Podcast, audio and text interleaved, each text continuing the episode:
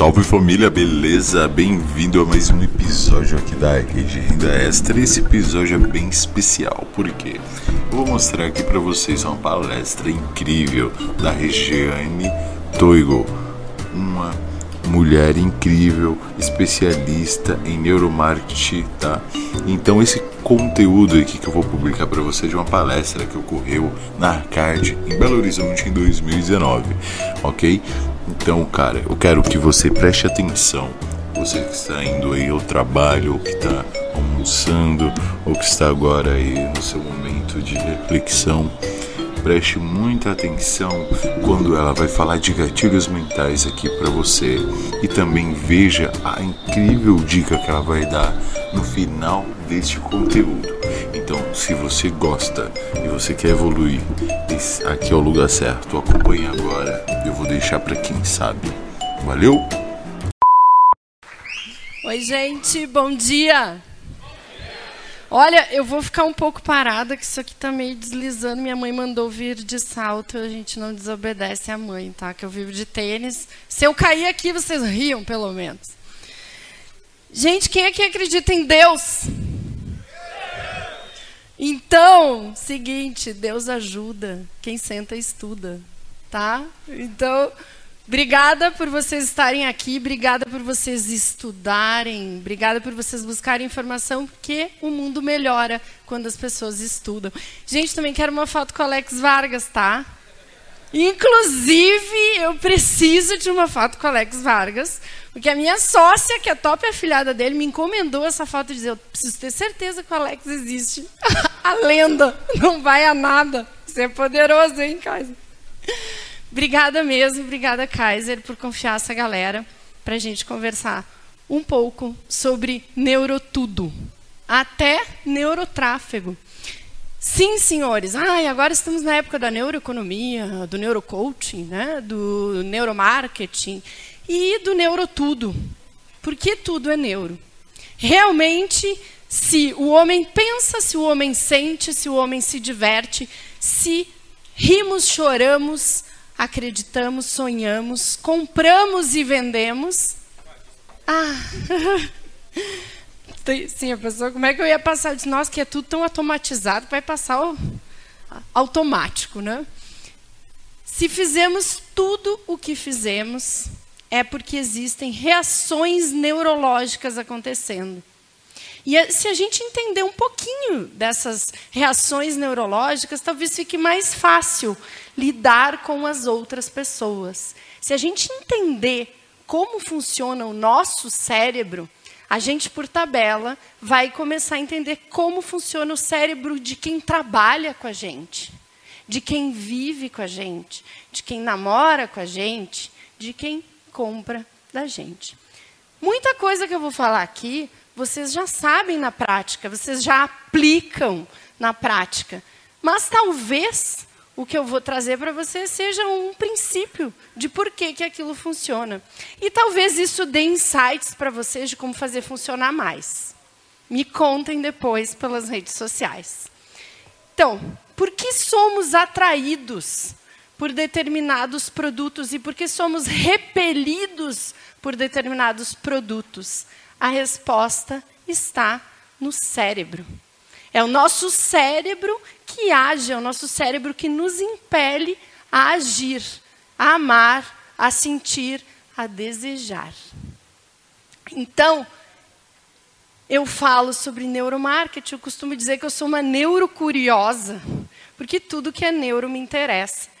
Tudo que eu vejo, eu penso, meu Deus, como será no cérebro das pessoas? Inclusive agora essa polêmica, vão tirar os likes do Instagram, eu já começo a pensar, como as pessoas vão reagir? Porque o que as pessoas dizem não é muitas vezes o que as pessoas fazem. E vocês hoje vão entender por quê. Por que, que a gente pergunta para uma pessoa, uma pessoa combina que vai fazer uma coisa e na hora ela faz outra? Entenderemos as razões motivacionais. Talvez as pessoas não saibam como elas vão agir, porque essa decisão talvez não seja uma decisão consciente. Então, para a gente entender neuromarketing e poder aplicar nos nossos materiais, a gente tem que entender o que não é neuromarketing. Gente, neuromarketing não é PNL. Neuromarketing não é, é gatilhos mentais. Se alguém disser para vocês que gatilhos mentais é neurociência, fuja, porque não é. Não existe em toda a literatura neurocientífica nenhum estudo, nenhuma hipótese sequer sobre gatilhos mentais. Existe em marketing digital, existe em argumento de venda. Pode até funcionar gatilho da reciprocidade, gatilho da curiosidade, mas isso não é neurocientífico. Então, se vocês saírem daqui sabendo disso, eu já fico bem feliz. Hipnose não é neuromarketing. Tá, Regiane. Alguém mais tem alguma dúvida do que poderia ser neuromarketing? Neuromarketing é a união da ciência, da neurociência com o marketing para entender de que forma o nosso consumidor toma a decisão de compra. Só que a neurociência ela só existe depois do advento de tecnologias que permitiram a gente enxergar o cérebro em funcionamento. Hoje, a gente pode observar o que está acontecendo no cérebro de uma pessoa enquanto ela assiste TV, enquanto ela vê foto do filho dela, enquanto ela sente medo, enquanto ela tem reações biológicas quando ela tem reações frente a estímulos, a gente pode enxergar por dentro do cérebro. E isso é neurociência. Então, nenhuma teoria que não comprove, que não mostre que há alterações biológicas frente àquele estímulo, pode ser considerado uma hipótese ou uma teoria de neuromarketing. Neuromarketing é a união da neurociência com o marketing. O resto é argumento de venda, o resto é estudo empírico, certo? Então, neuromarketing a gente tem que entender por que daquela reação, por que, que a pessoa está tomando aquela decisão.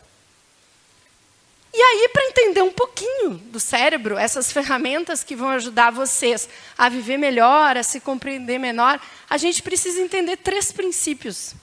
Primeiro, que o cérebro é uma biomáquina em evolução. Aliás, todo o nosso contexto orgânico é uma biomáquina em evolução. Todos os seres vivos, as plantas, os animais, eles estão evoluindo e se transformando de acordo com o tempo e de acordo com a interação com o meio. E nós temos no nosso cérebro, no nosso corpo, estruturas físicas e químicas e dessas estruturas dependem o funcionamento do cérebro. Portanto, dessas estruturas também dependem as nossas decisões, inclusive as de compra. E outra coisa que a gente tem que entender, não menos importante, é que a cultura é filha da biologia e não o contrário. Sim, porque a gente confunde, a gente acha que tudo é cultural enquanto uma boa parte dos nossos comportamentos são biológicos, porque foi da nossa biologia que brotou a cultura, e não nós que fizemos a biologia. Óbvio que tudo que a gente inventou interage com a nossa biologia e nos modifica, mas a cultura, as cidades, as civilizações, a compra, o dinheiro, tudo isso é fruto da nossa biologia. Não falaram aqui no palco sexo, relação de sexo e dinheiro, tudo que a gente faz pelo sexo? Isso é um instinto biológico. Está no nosso DNA mais primitivo, não fazemos essa escolha consciente. E aqui a gente tem ó, uma imagem que mostra a evolução do sistema nervoso central dos mamíferos, que culminou no nosso cérebro.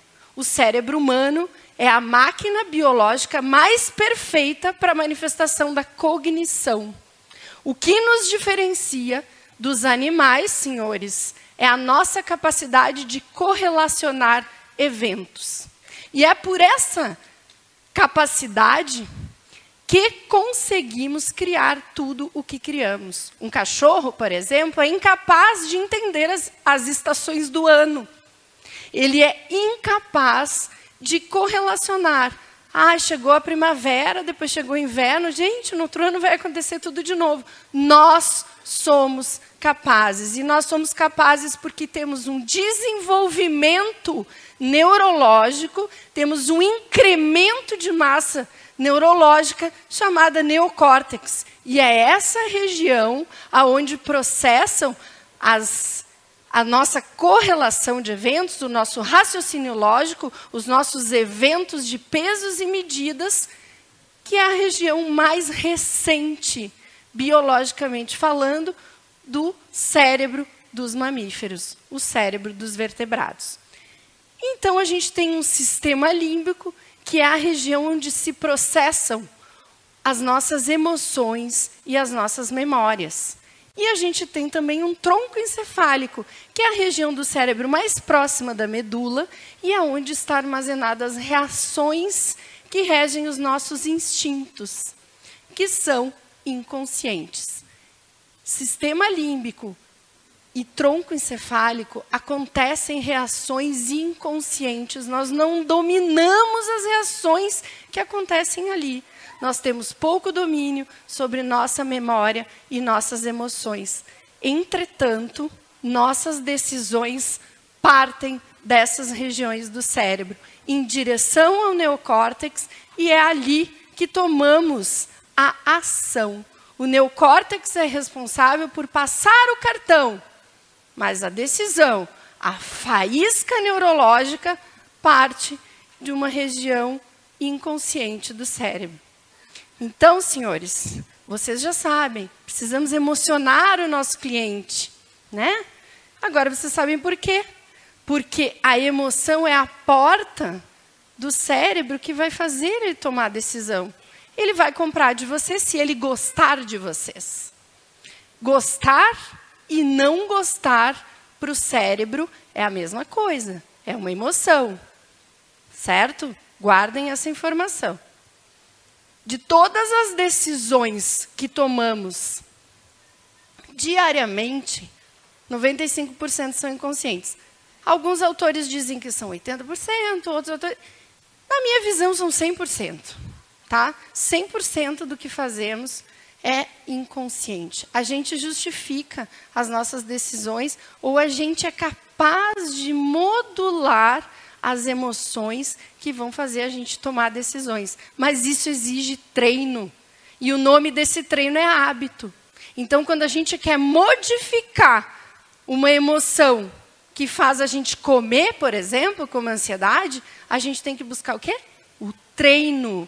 E a gente treina o cérebro para tomar decisões melhores. Mas se a gente não entender que a gente precisa usar o neurocórtex para reeducar o nosso cérebro, a gente tem maior dificuldade de escolher o que vamos fazer. Por que comemos açúcar se sabemos que o açúcar faz mal? Porque bebemos se sabemos que a bebida alcoólica altera o nosso organismo? Por que não vamos à academia se sabemos que é necessário, que faz bem à saúde? Porque quem decide, primeiro, são os nossos instintos. Segundo, as nossas emoções e a nossa memória. E o nosso cérebro é extremamente preguiçoso. E por que, que ele é preguiçoso? Porque ele precisa ordenar que a gente economize energia. Economize energia para fugir de um leão. Economize energia para fugir de um rinoceronte. Porque, senhores, o tempo que existe cidades e o tempo que a gente compra no mercado ou pesca na peixaria é uma unha, é um farelo perto do tempo que existe o cérebro, perto do tempo que passamos pelas savanas. Então, o nosso cérebro é o mesmo de milhões de anos atrás. E nós estamos regidos pelos nossos instintos, pelos nossos neurotransmissores, que são os mesmos, assim como o nosso coração é o mesmo, um aurículo, um ventrículo, desde a época das cavernas. Então a gente come açúcar, a gente não decide, a gente não consegue se segurar na frente de um chocolate porque o nosso cérebro ordena que a gente guarde energia. E glicose é o substrato mais energético que existe. Só que a glicose estava escondida na natureza, em forma de frutas, agregadas às fibras. E aí a nossa inteligência, a nossa capacidade de correlacionar eventos, movida pelo nosso cérebro instintivo que quer disponibilidade energética, fez o quê? Industrializou o açúcar. E hoje nós não vivemos mais num ambiente de escassez. Hoje nós vivemos num ambiente de fartura. Nós trabalhamos para comprar glicose. E isso talvez esteja encurtando as nossas chances de sobrevivência. Por isso, o nosso cérebro nos impelia a comer açúcar. E hoje a gente está comendo mais do que a gente precisa. E a gente precisa reverter isso através do neocórtex, através de entender esse mecanismo. Os neurotransmissores são substâncias que atuam no nosso cérebro que são motivadores e que, re, que as nossas reações, os nossos estados de ânimo, eles dependem da existência desses neurotransmissores. Qual o neurotransmissor que faz comprar? Alguém sabe? É a dopamina, senhores. Quando o cliente de vocês está na iminência de passar o cartão, ele tem a secreção da dopamina, que é um neurotransmissor da motivação. A dopamina é o que nos, é o prazer que a gente sente quando a gente come chocolate ou quando a gente faz sexo, é a secreção de dopamina. E o nosso cérebro pede dopamina para que a gente tome uma ação. Então, guardem esse neurotransmissor, porque toda vez que um cliente comprar de vocês é porque vocês foram capazes de secretar dopamina, de fazer o cérebro dele pedir dopamina para resolver aquele problema, para sair de uma situação de apuros. E aqui eu vos apresento a fórmula da felicidade, a fórmula da ansiedade, da depressão e a fórmula do amor. Sim, o amor ou assim como todos os estados de ânimo, na verdade são situações químicas que acontecem no cérebro de todos os seres humanos.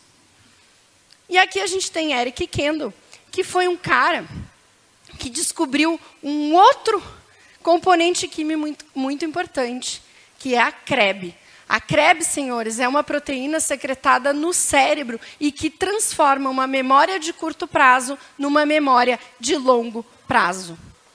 Toda vez que tivermos a CREB secretada no nosso cérebro, nós vamos nos lembrar, com riqueza de detalhes, do fato que estamos vivendo.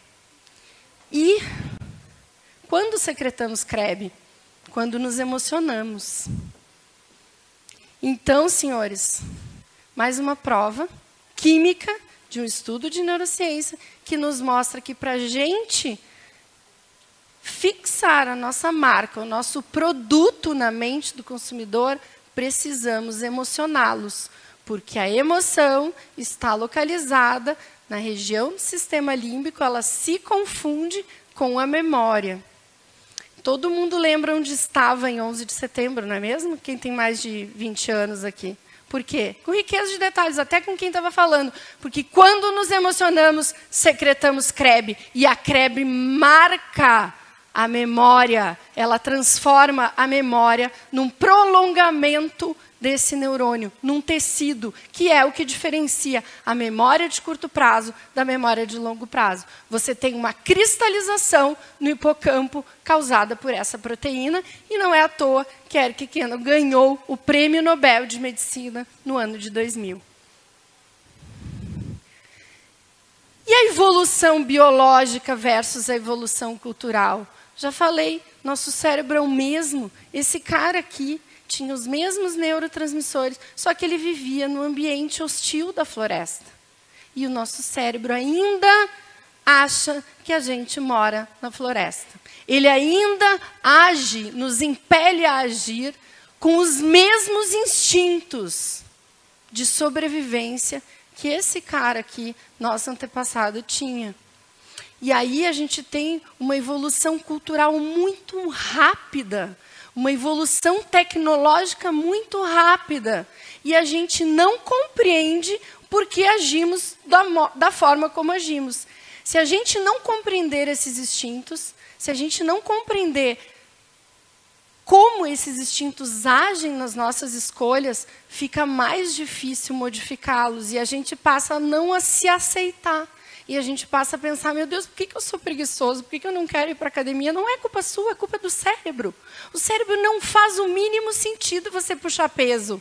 Esse cara aqui, ele era musculoso porque ele tinha que caçar comida. Ele tinha que correr. Ele vivia em jejum intermitente. Jejum intermitente não é uma coisa da moda. Jejum intermitente é mais velho que Cristo. Por quê? Porque esse cara aqui só comia quando encontrava comida. Ele não tinha glicose, ele não tinha, não precisava fazer exercício. A nutrição dele era o que o meio oferecia. E hoje a nossa nutrição é o que a indústria oferece. E a indústria precisa vender. Então ela rege o seu cérebro para que você tome a decisão de consumo. E você precisa entender que quem tem que tomar a decisão do seu consumo é você. Você tem que fazer o seu consumidor decidir por aquilo que você quer, mas você pode decidir por aquilo que você quer. Então aqui a gente tem, ó, 120 mil anos atrás, esse cara que já existia, com tudo igual que a gente tem hoje. Só que olha onde ele vivia. E aí hoje a gente é isso aqui, ó.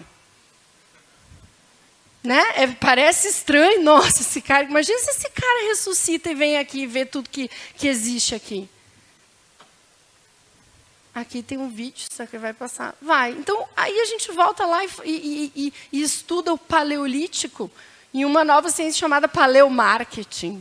Sim, estudando o homem do paleolítico é que se chegou à dieta do paleolítico, é que se descobriu muitas coisas sobre as nossas origens.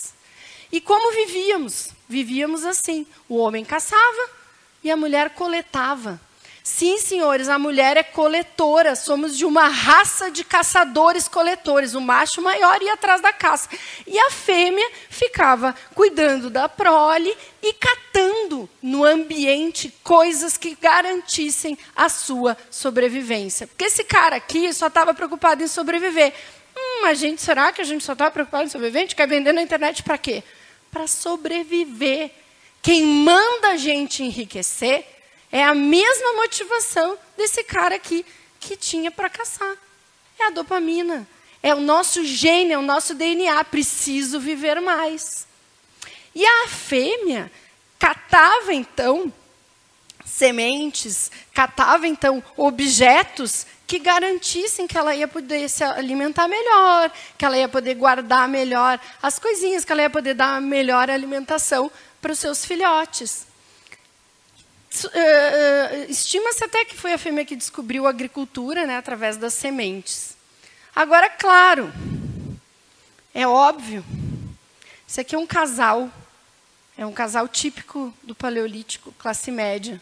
Veja aqui a bolsinha Sim, senhores, temos fósseis de bolsas onde a fêmea levava os itens indispensáveis para a sua sobrevivência.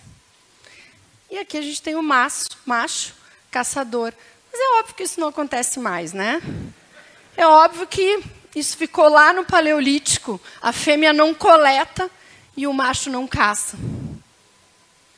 Um dia, então, eu acordei e disse assim, meus estudos né, de neurociência, neuromarketing e o homem do paleolítico, e disse, Paulo Henrique, meu marido, hoje acordei com um instinto muito aflorado. Sou uma fêmea coletora, venho de uma raça de coletoras, preciso coletar. É, vou ao shopping. E ele disse, quer meu cartão de crédito? E eu falei, oh, vou aceitar, né, já que insistes. E aí ele me disse, eu também acordei com um instinto muito aflorado né? Também sou um representante da espécie. Eu, ah, é? Qual o instinto? O de procriar. o de preservar a espécie. Então, gente, machos e fêmeas, quando há dimorfismo sexual, que é o nosso caso, nós temos um compromisso de preservar a espécie.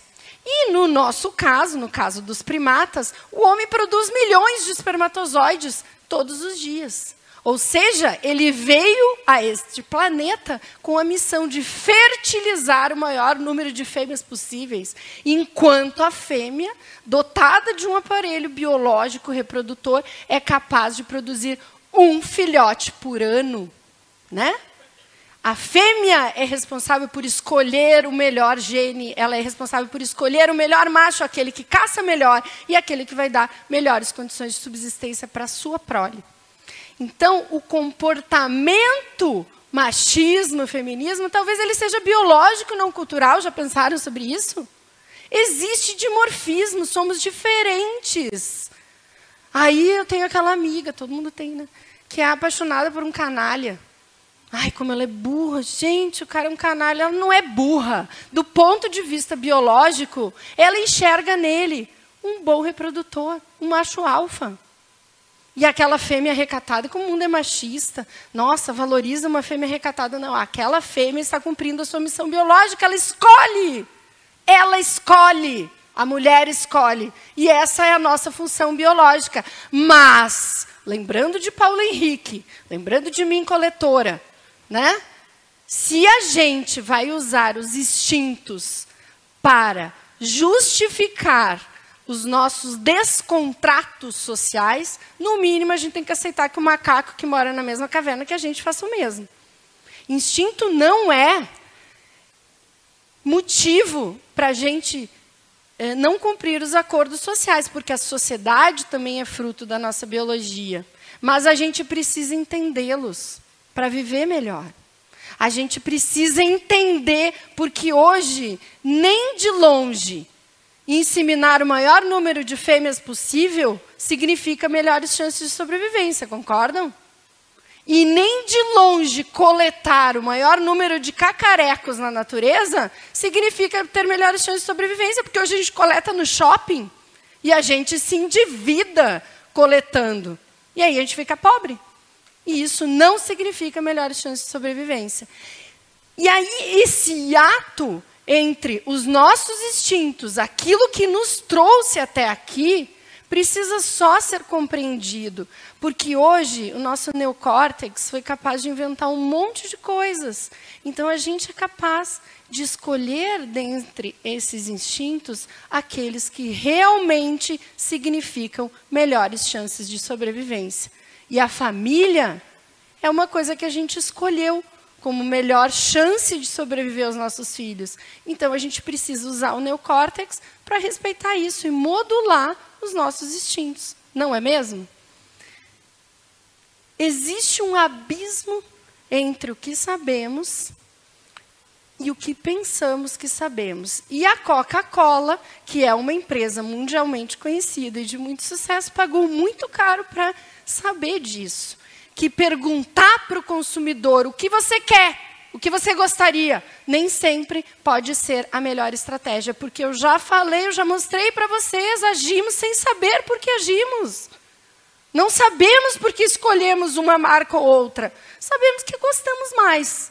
Só. Sabemos, a gente justifica. Ah, eu escolhi comprar um Mercedes porque o Mercedes Benz tem mais valor de mercado. Mentira, você escolheu comprar um Mercedes porque você acha que é um carro de rico e agora você é rico. E daí você quer provar sua riqueza. Então você justifica com os argumentos. Mas quem está mandando em você é a sua emoção. Quem está mandando em você é o que está gravado na sua memória através da CREB, que é um carro de rico. E aí Coca-Cola fez uma pesquisa cegas na década de 80, não sei quem lembra da New Coke. A New Coke quase levou a Coca-Cola à falência, porque eles entrevistaram o consumidor e perguntaram: Consumidor, o que você prefere? Isso aqui, que tem mais sódio, mais açúcar e é mais parecido com a Pepsi, ou isso aqui, que é a Coca-Cola tradicional? As cegas, vendados. E mais de 80% dos zilhões de entrevistados disseram: prefiro esse aqui, que é a Pepsi. E a Pepsi era um novo entrante no mercado e a Coca-Cola estava justamente preocupada com isso. Então eu preciso mudar minha fórmula. O problema meu é minha fórmula. Vou mudar. E mudou. Trouxe a New Coke. E a New Coke foi um fracasso de venda. E nesse momento, década de 80, entraram outras colas no mercado, porque a Coca-Cola abriu espaço, abriu fendas para que esses refrigerantes passassem a vender. E o que aconteceu então, senhores? Se o, se, se o consumidor disse que preferia mais sódio e mais açúcar, por que ele não quis tomar mais sódio e mais açúcar? Porque na hora que o consumidor estava no restaurante e pedia garçom, por favor, uma Coca-Cola, o garçom trazia New Coke. E no momento que o consumidor tomava um gole dessa New Coke, havia um hiato entre o que a memória dele sabia que era Coca-Cola e o que ele estava tomando, que era mais doce. E esse ato nós chamamos de dissonância cognitiva. É um espaço entre aquilo que eu conheço e que eu acho que eu vou experimentar e aquilo que vem. Só que isso é uma fração, um milésimo de segundo, para eu dizer, ai, que estranho essa coca, não quero. E aí a população foi à rua pedindo a Coca-Cola. E a Coca-Cola trouxe de volta sua fórmula e batizou de Always Coca-Cola que todo, que acho que quem tem mais de 30 anos aqui também lembra dessas campanhas. Então, quem que baixar o meu material, depois eu vou dizer como, vai poder assistir aqui um vídeo no YouTube contando essa historinha que eu já contei para vocês. CEO da Coca-Cola foi demitido e tudo. Por quê? Porque as pessoas dizem o que pensam, mas fazem o que sentem. E se vocês saírem daqui sabendo disso, vocês vão conseguir nos quiz que vocês montam, quem trabalha com marketing digital sabe o que eu estou falando, vou fazer um monte de quiz, e nesses quiz vocês vão saber como perguntar, porque não é que vocês não têm que investigar as pessoas, mas vocês têm que investigar o comportamento, como elas reagem. Porque se vocês perguntarem, vocês vão poder ter uma resposta que não vai se consumar na hora que a pessoa vai fazer a escolha. E aí, se vocês quiserem aprender, algumas coisas que eu já escrevi sobre aplicação de neuromarketing nas redes sociais, aplicação de neuromarketing no mercado digital, vocês me mandam um direct no Insta, assim, tipo, Regiane, adorei sua palestra, aquela coisa. E aí eu respondo com o link desse e-book aqui, por enquanto é gratuito. Então, o que, que a gente tem que fazer na prática para ter eficiência na conversão, depois de entender que tudo que a gente estuda aí em marketing digital é uma reação neurológica, na verdade. A gente tem que entender, primeira coisa, falar para as bases biológicas do ser humano, bases do comportamento biológico, sobrevivência e reprodução. Nós existimos basicamente para reproduzir e sobreviver. Tudo o que a gente faz é para reproduzir e sobreviver. Primeiro sobreviver, depois reproduzir. Tudo que a gente. Ah, mas eu não quero ter filho, não interessa. O teu gene, o teu DNA, ele te manda preservar a espécie. Esse é o mote de qualquer ser vivo. Fazer uso da memória pré-existente. Por isso que é tão importante conhecer a persona. E quando a gente fala de dor, qual é a dor do cara? Dor é o que está na memória. E a memória do cara é da onde vai partir o instinto que vai fazer ele tomar uma decisão. O estímulo, não o instinto. É o lugar no cérebro onde vai fazer ele impulsionar, ele decidir, ele realmente passar o cartão, ele realmente gostar de você. E às vezes é uma coisa simples que a gente fala. Às vezes é uma propaganda do Lolo que tinha a ver com a infância dele. Às vezes é, um, é uma coisa que remete a uma identificação.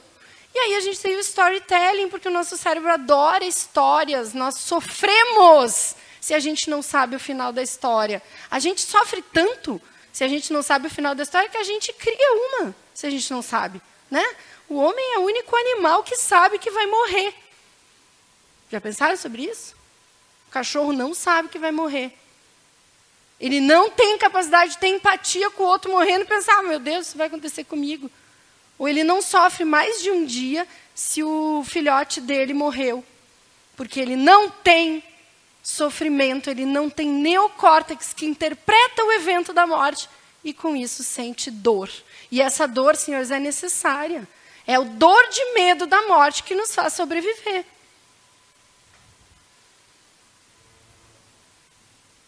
Usar de forma inteligente os vieses cognitivos para economizar a energia do cérebro. Toda vez que você gasta energia do seu prospect, do seu potencial cliente, ele tem uma reação de fuga. E a gente vai ver isso. Nas mídias. Então, vamos falar de rede social, o que a gente pode usar nas mídias.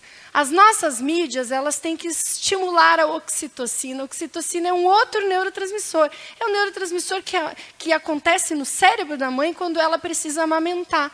É o neurotransmissor que dá quando a gente sente, que, a gente, é, que dá aquela reação quando a gente está olhando um cachorrinho na rede social e fala, ah, é o neurotransmissor da empatia. Inclusive, muitos estudos feitos por um italiano que eu adoro, chamado Giacomo Risolati, ele mostrou que a oxitocina é um neurotransmissor muito importante para o nosso desenvolvimento social, somos seres sociais, e extremamente ligados ao comportamento gerado pela oxitocina. Então, a gente precisa usar mídias que estimulem a oxitocina, principalmente no momento de atração do prospect no momento em que as pessoas não nos conhecem ainda. Se a gente mostrar coisas fofas, a gente tem chance de chegar no sistema límbico dessa pessoa e se aproximar dela através de uma sensação. Memória e sensação são quase a mesma coisa. Que remetem à memória instintiva. Vou mostrar. E que ativam o neurônio espelho. Não é à toa que esses uh, infoprodutos que a pessoa está lá dançando vendem tanto. Está lá fazendo ginástica, vendem tanto. A pessoa compra aquilo, sabe que ela não vai fazer. Mas quando ela vê aquilo, o cérebro dela já vai fazendo automaticamente. E isso é a ação do neurônio espelho que é uma região localizada no córtex pré-frontal e que faz o nosso cérebro executar uma ação mecânica antes da gente executar. Eu vejo alguém levantar o braço, eu tenho vontade de levantar o braço. Eu vejo alguém fazendo a coreografia, o meu cérebro já vai fazendo e daí eu começo a fazer e não é à toa que isso aí viraliza. Então, mídias fofas estimulam oxitocina. As pessoas estão nas redes sociais para ver be bebezinhos, porque bebezinhos estão na nossa memória instintiva. Precisamos cuidar dos bebezinhos para, para que a espécie sobreviva. Então, a oxitocina nos causa um bem-estar e um prazer. Estou dizendo para botar bebezinho e filhotinho? Não. Só estou dizendo que se vocês fizerem é, o prospect que não conhece vocês ter uma sensação agradável de fofurice, talvez vocês tenham mais chance de cativá-lo e depois conduzi-lo até a venda. Memórias instintivas. Um estudo foi feito e foi verificado que, exibindo imagens sensuais para homens e mulheres e exibindo imagens de rostos femininos, quase 100%, acima de 90% dos voluntários olham primeiro para um rosto feminino. E não é à toa que a publicidade utiliza rostos femininos para vender cerveja. O que, que, tem a ver? Parece a mulher lá olhando para a cerveja. Porque, senhores, a mãe, a fêmea, ela é o nosso primeiro, a, a, o nosso primeiro, vamos dizer assim, possibilidade de sobrevivência a mãe. A mãe, nós nascemos procurando olhos de uma mulher. Porque essa mulher vai garantir que a gente sobreviva. Primeiro, porque ela é uma mamadeira, né? Ela nos rege o alimento. E depois a gente passa a vida inteira obedecendo a mãe. Inclusive, obedecer a minha mãe, que ela disse: Filha, não vai de tênis, vai de saltinho, você vai desmerecer o evento das pessoas se você for de tênis. E eu não tenho coragem de desobedecer, porque foi ela que me trouxe até aqui. Ela, isso é, é DNA instintivo básico. A mãe manda, porque ela significa para o ser humano a chance de sobrevivência. E isso está no nosso DNA, o nosso instinto básico. Então, quando vocês puderem, né, e a gente já fez alguns testes com o pessoal que trabalha até com é, tráfego masculino, cara chama mais atenção que peito. Tá? Converte mais.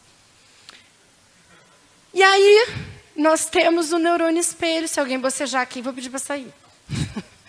O neurônio espelho é o que faz a gente bocejar quando a gente vê alguém bocejando, que é justamente essa previsão, essa formação desse movimento no nosso cérebro antes que a gente se movimente. Daí a gente tem a vontade, a gente está impelido a fazer esta imitação. A imitação é o instinto básico. A gente imita a fala, por isso que a gente fala. A gente imita os outros, por isso que a gente chegou até aqui. Se a gente não tivesse a capacidade de imitar, talvez a gente não tivesse vindo tão longe ao longo dos, dos séculos. Então, dopamina, eu já falei, é o que faz comprar, é o que ativa o sistema de recompensa do cérebro e comprar pode doer, senhores. Embora a fêmea seja coletora, embora a gente goste de comprar, não é à toa que existe cartão de crédito. E um estudo muito interessante foi feito, no qual largaram pessoas no shopping center com eletrodos, e seus, seus cérebros, funcionamento do cérebro estava conectado a uma, um aparelho de imagens. Metade das pessoas receberam cartão de crédito e a outra metade receberam dinheiro em espécie. Na hora de pagar, o que foi verificado? As pessoas que receberam dinheiro em espécie tinham ativação de uma região do cérebro responsável pela dor, pela dor física.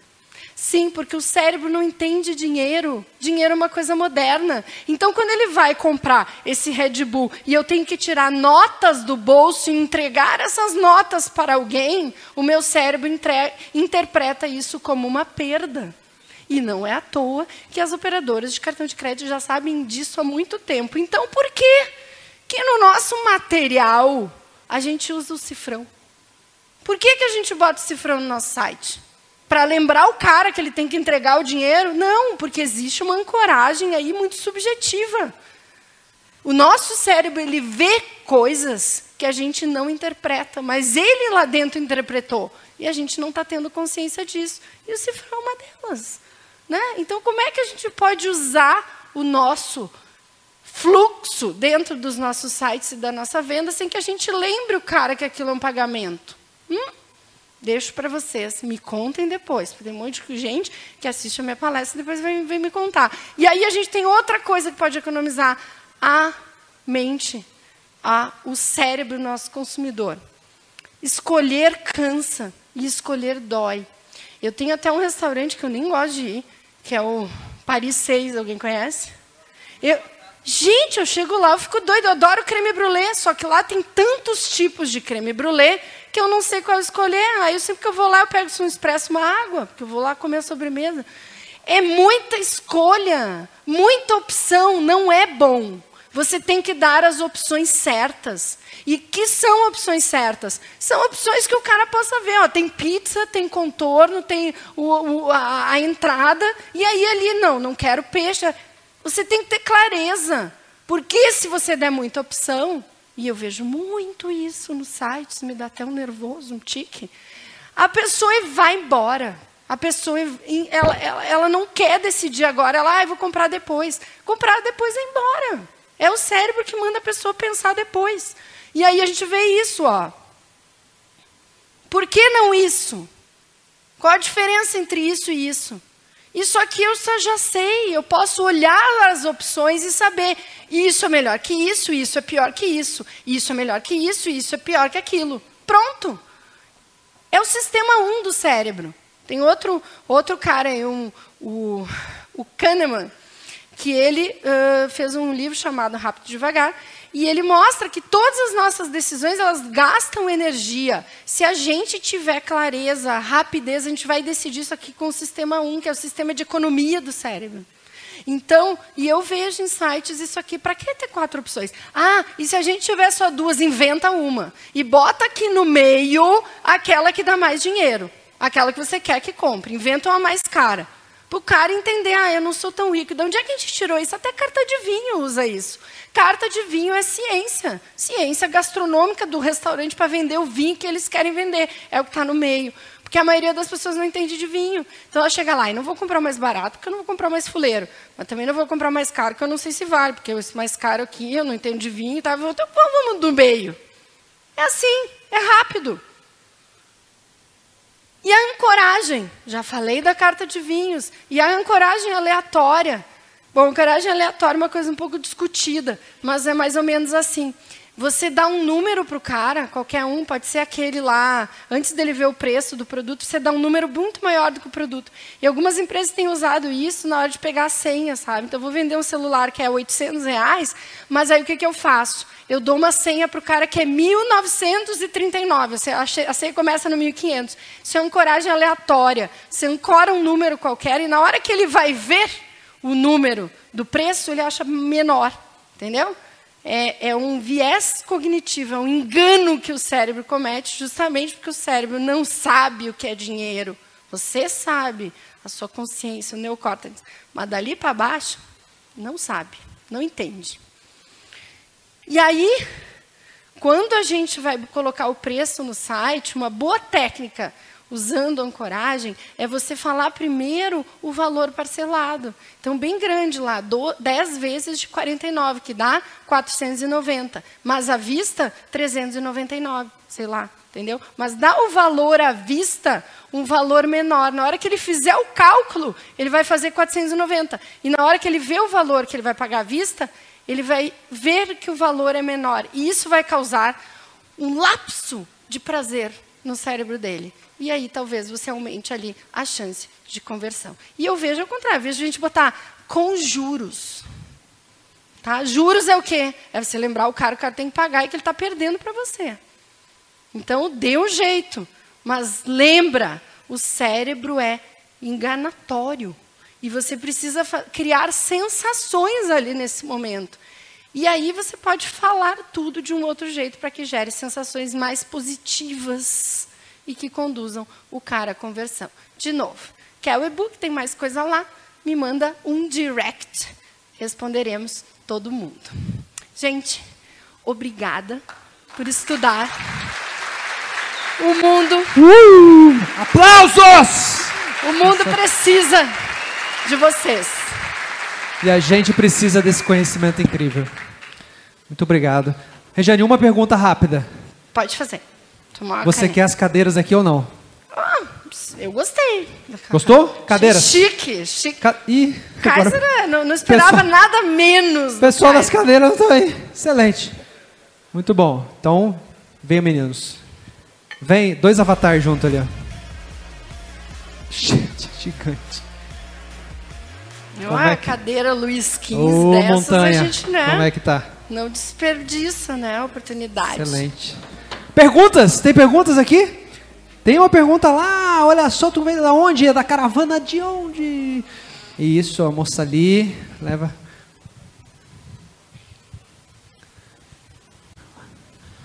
Bom dia. Bom dia. Meu nome é Igor.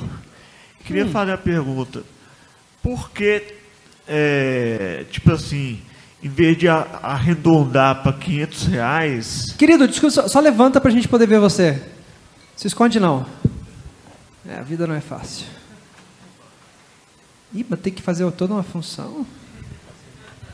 Aê, obrigado. Em vez, em vez de arredondar para 500 reais, por que as lojas passam a paga 499 reais? Não, 9 não. Nesse mercado não existe 9, é 7. É 7. Você está é chegando agora. 400 dói menos que 500.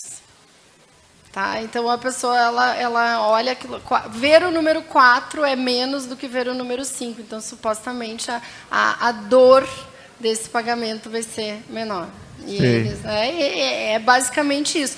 Agora, eu acho interessante que um dia eu estava assistindo uma CPL de venda do Gustavo Cerbasi, sabe? Ele tem um curso sobre investimento. E aí eu estava assistindo e aí ele falou assim: o meu curso custa 4 mil reais. Não é 3997, é 4 mil mesmo, que é para ficar mais fácil de botar na planilha financeira de vocês. Achei brilhante, entendeu? Mas o que, que ele fez? Ele pegou uma, uma dúvida que as pessoas tinham e ele usou o quê? Ele usou uma ancoragem da honestidade e da facilidade de colocar ele numa planilha, porque ele tá ele sabe que o avatar dele já tem planilha, né?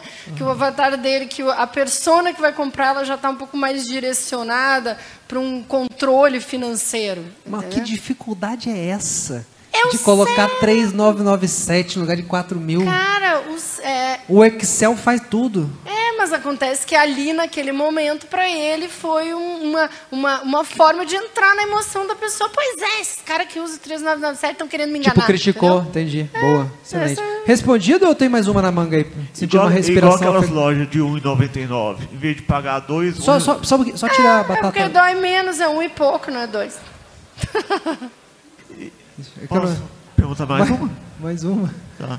Vai, gostei. A neurociências é, tem a ver com física quântica? Não. Não. Tem nada Tá. a ver. Tá bom, obrigado. Obrigado. Salve de palmas, maravilhoso. A tata na boca aqui foi excelente. Muito bom. Obrigado. Coragem. Boas perguntas. Próxima pergunta. Tem gente que, que gosta de ligar essas coisas, botar tudo numa panela só, né? Mas não tem. Também dá. Bom ah, dia. se não é ele, da onde ele é, gente? Missão do passado. Bom dia, Bom Regiane. dia. Primeiramente, quero parabenizar pela palestra, foi muito boa. E minha pergunta é a seguinte: teve um momento da palestra que tu tinha falado que o rosto chama mais atenção que o corpo na hora de fazer, vamos dizer que um, uma imagem na hora de one copy. Eu queria saber se isso se aplica a qualquer nicho. Exemplo, ali foi exemplo. Achei que você ia falar que você ia botar Ali- o seu rosto. Não, tá. Aí, A Ali taxa de um exemplo, vamos dizer que, entre aspas, um produto adulto. Só que isso se aplica, vamos dizer, em qualquer outro produto. Então, veja bem. Em ciência não existem verdades Absolutas. definitivas, absolutas. Existem verdades transitórias. Então, o que eu apresentei para vocês aqui foi um estudo de que ãh, o instinto de todas as pessoas, não importa se são homens ou se são mulheres, é de olhar primeiro para os olhos quando submetido a imagens que tem nus de homens, nus de mulheres e rostos femininos. Então, aquela imagem que eu mostrei ali foi mostrado para homens homossexuais, para mulheres, para mulheres heterossexuais, para mulheres homossexuais, não importa a orientação sexual da pessoa. E o ser humano é dotado de um instinto básico de procurar reconhecimento nos olhos de uma mulher. Agora, como você vai aplicar isso no seu material, ou se isso vai dar certo, eu faço questão que você teste e me conte depois, tá? Obrigado. A gente testou com alguns afiliados do mercado ãh, masculino, e se no mercado masculino que a pessoa está procurando né, partes eh, sensuais, funcionou melhor os olhos, né? A É, gente mas su- a minha supor. dúvida era se poderia funcionar, vamos dizer que em um produto de emagrecimento. Eu acho que em- eu acho que em toda a publicidade o rosto feminino ele é bem valorizado. Aliás, uma das poucas profissões que mulher ganha mais do que homem é a profissão de modelo, né? Porque o rosto Realmente. feminino realmente é uma coisa muito importante para vender. Então, a explicação talvez esteja nesse instinto básico de sobrevivência que é buscar na Qual é a mãe palavra? a nossa Qual é a palavra? Brásico. básico, instinto básico. básico, de Básico. Ah, sobrevivência. Entendi brásico, eu falei. Ah, eu devo ter falado. Ken. Deixa eu anotar aqui que eu vou pesquisar. Inclusive, você é, sabe aquele teste que fizeram? Fazem muito teste com o olhar das pessoas. Tem um teste que fizeram, uma agência de encontros americana fez um teste.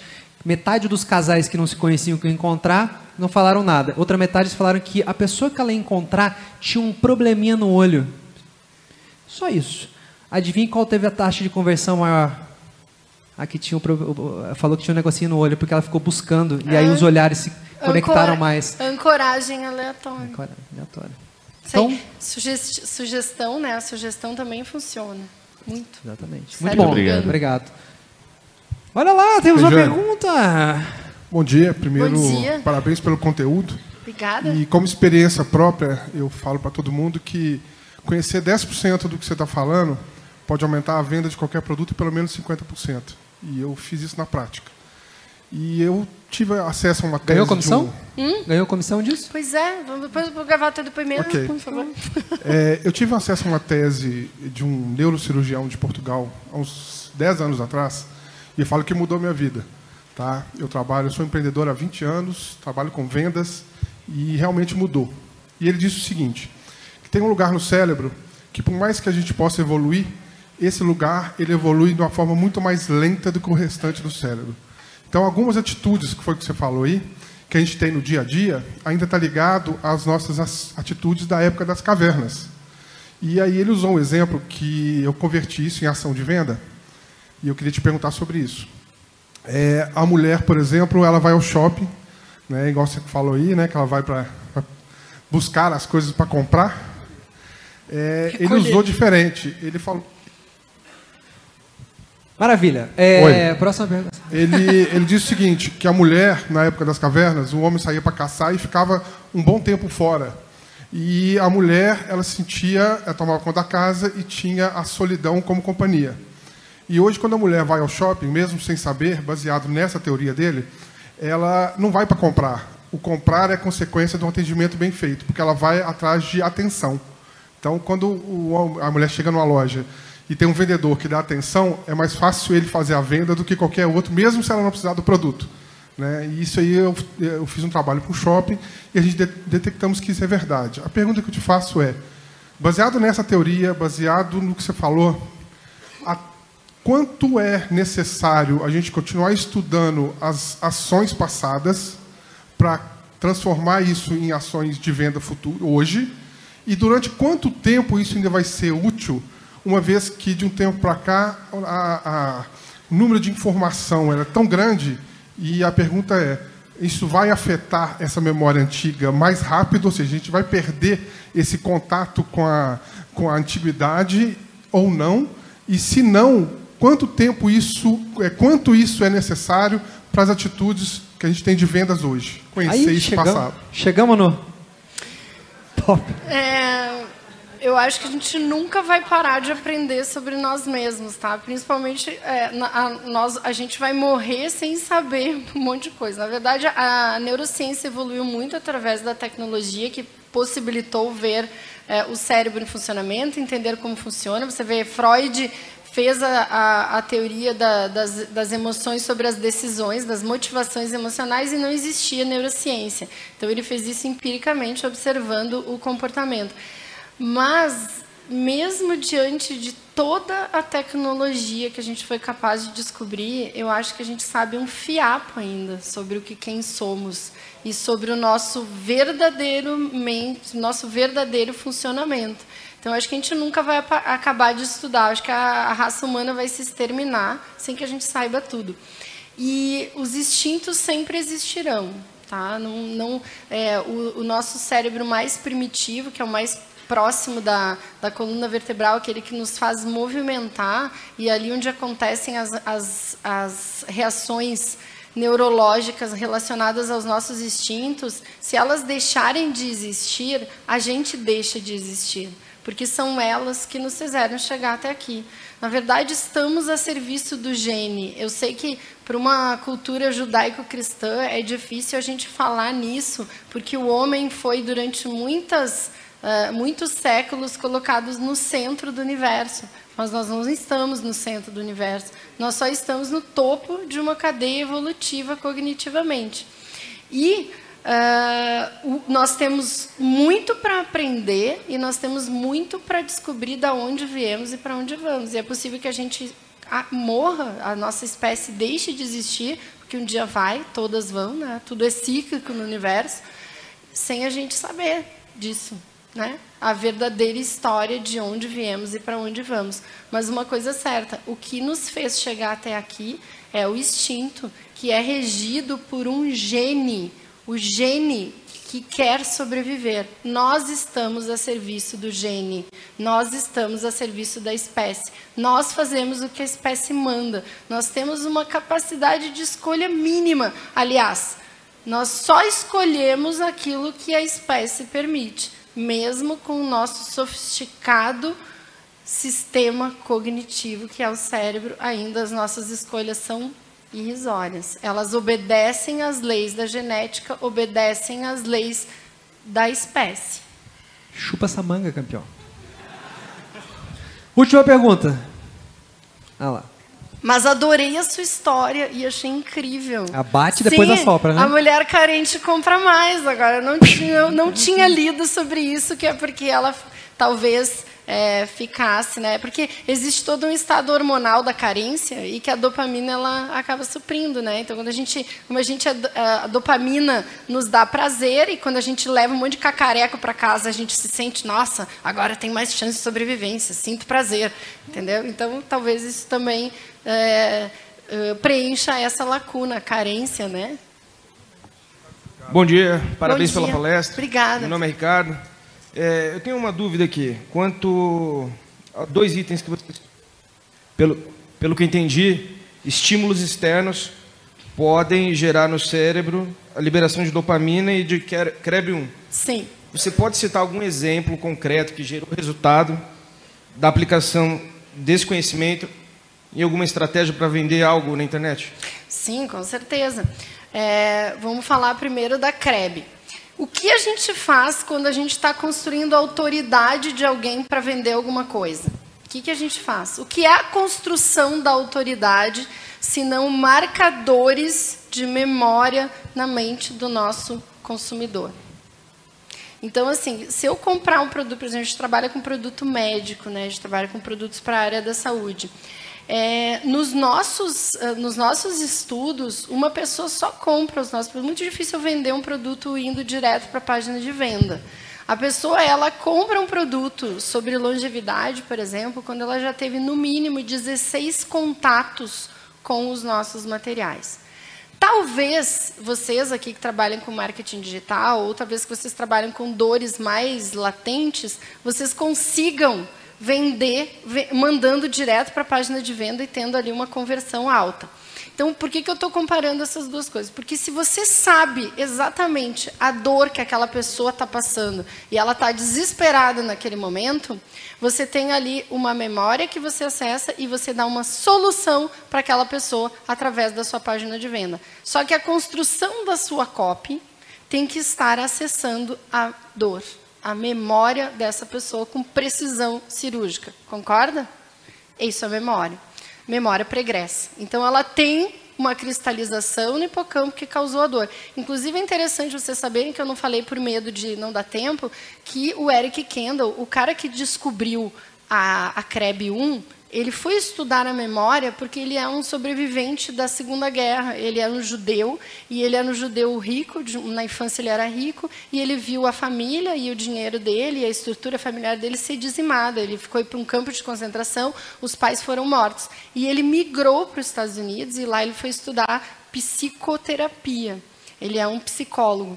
E aí ele foi estudar a origem da memória, na verdade, para ele encontrou a origem da memória, mas ele foi estudar a origem do trauma. Por que somos incapazes de esquecer uma coisa que nos causou profunda dor? E aí ele descobriu que a CREB era uma substância secretada no momento de extrema emoção, que pode ser dor e que pode ser felicidade. Então, só para você contextualizar, no momento que você efetua a venda, você dá prazer para aquela pessoa porque você tocou na dor. E a dor está onde? Na memória. Dor, problema, é uma sensação. A memória, na verdade, não é aquilo que a gente pensa que é um filme igual um computador, que a gente é, busca ela lá dentro do computador, um filme que está lá. A memória, ela é uma sensação. Você acha que você tem a formação de imagens, que foi você mesmo que construiu. Pode não ser nem o fato que aconteceu em si, mas você tem aquela aquela visão, mas aquilo te causa uma sensação. Então, a memória e a emoção, elas são quase a mesma coisa. Não é à toa que elas estão processadas na mesma região do cérebro, que é o sistema límbico. E por que, que eu te falei que os nossos produtos eles só vendem é, no, depois que a pessoa teve contato com a autoridade? Porque quando a gente está construindo essa autoridade, a gente está afirmando esses conceitos que a pessoa quer passar, a gente está atuando na memória dela. E aí a gente está usando pequenos fragmentos de dor. E aí essa, esse médico, ele se torna, o médico já é, para as pessoas uma autoridade só por ele ser médico. Essa, isso já já está imbuído na nossa memória pré-existente. Ah, o cara é médico, então ele sabe mais de mim do que eu mesmo, né? Sabe mais da minha saúde. E aí ele só compra depois que ele tem um mínimo de uma média né, de 16 contatos com o conteúdo desse médico. Então, ele tem que ter assistido vários vídeos, assistido, lido vários artigos, visto vários conteúdos nas redes sociais para realmente estar ancorado na memória dele aquela personalidade. Então, esses são exemplos de como a gente usa. E é um erro comum, né? Você não entender que o produto ele vende pela dor ou ele vende pela construção desse caminho que você está fazendo na mente do, do, consumidor. Então, quando você entende isso, você con, uh, consegue. Eu tenho dificuldade, eu tenho alguns produtos da área de marketing digital e eu tenho dificuldade de vendê-los tão bem quanto a gente vende os da área da saúde, justamente porque o meu cérebro já está treinado para aquilo que tem que ser feito. E, às vezes, no marketing digital é, é diferente. A, a dor é mais latente, você tem que esmiuçar mais esse, essa dor dele na hora, né? Demais, família! E aí, vocês gostaram? É isso, aqui você vai encontrar esses tipos de conteúdo e muito mais. Falando de negócio, marketing digital, empreendimento digital. E aqui você vai encontrar também sacadas e muito mais. Se você gostou aí da palestra da Regiane, vamos fazer o seguinte: se inscreve aqui que em breve a gente vai publicar mais conteúdos incríveis aqui para você. Então eu vou ficando por aqui. Meu nome é Yuri Medeiros e até mais.